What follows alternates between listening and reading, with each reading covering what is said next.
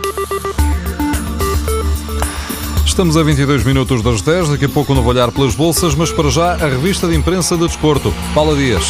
Hernando Barcos está confiante e sorridente, de verde e branco no rosto dos jornais. Esta manhã, o argentino fala do Sporting como um grande desafio e espera festejar o título. Barcos quer ficar na história do clube. Não foi o que aconteceu com o Imbolá. No Futebol Clube do Porto, o francês deixa o Dragão rumo ao Stoke City ou, como escreve o Record, o Ferrari sai da garagem por 24 milhões de euros. O jogo sublinha que nos seis meses que esteve no Porto, Imbolá ainda deu lucro, já que os azuis e brancos tinham pago por ele 20 milhões de euros. O Record conta que o Benfica travou a saída de Mitroglou. Os encarnados não aceitaram o pedido do Fulham, que queria vender o jogador grego neste mercado de inverno. O clube inglês até propôs pagar uma indenização ao Benfica pelo fim do empréstimo antes do tempo combinado, mas a proposta foi recusada. Os brasileiros estão atentos a Jonas e está criado um movimento para o regresso de Jonas à seleção brasileira. A história está contada nas páginas de desporto do Correio da Manhã. Centenas de brasileiros juntaram-se nas redes sociais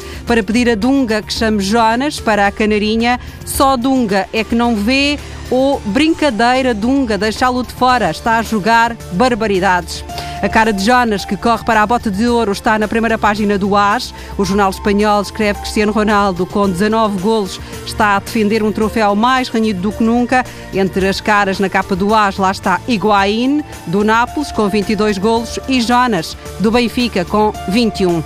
Ainda em Espanha, o Diário Sport traz com todo o destaque Pep Guardiola. O contrato com o Manchester City torna o treinador mais bem pago do mundo, 25 milhões de euros por cada uma das três temporadas temporadas do contrato. Por Inglaterra não se fala mesmo de outra coisa. O Daily Mail e o Mirror pegam no nome de Guardiola e escrevem sobre a mudança de guarda entre a Guardiola no final da época sai Manuel Pellegrini. O Star adianta que o anúncio do Manchester City vai obrigar os vizinhos do United a acelerar a contratação de José Mourinho. Regresso aos jornais portugueses para contar uma história de fair play. O Oriental da segunda Liga jogou e ganhou no domingo em Chaves. No regresso a casa, a caminhonete do Oriental avariou, ficou parada na estação de serviço de Vidago. Quando a notícia se soube em Chaves, os responsáveis do Clube Transmontano e também os jogadores apressaram-se a ajudar. A equipa do Oriental acabou por passar a noite no hotel, propriedade do presidente dos Chaves, e ao jantar, dizem os jornais, ainda comeram bifinhos com cogumelos. João Nabais, presidente do Oriental, garante que a solidariedade na segunda Liga não é palavra vã e ao clube resta oferecer uma almoçarada aos Chaves quando vier jogar a Lisboa. Mas claro, depois de uma vitória do Oriental.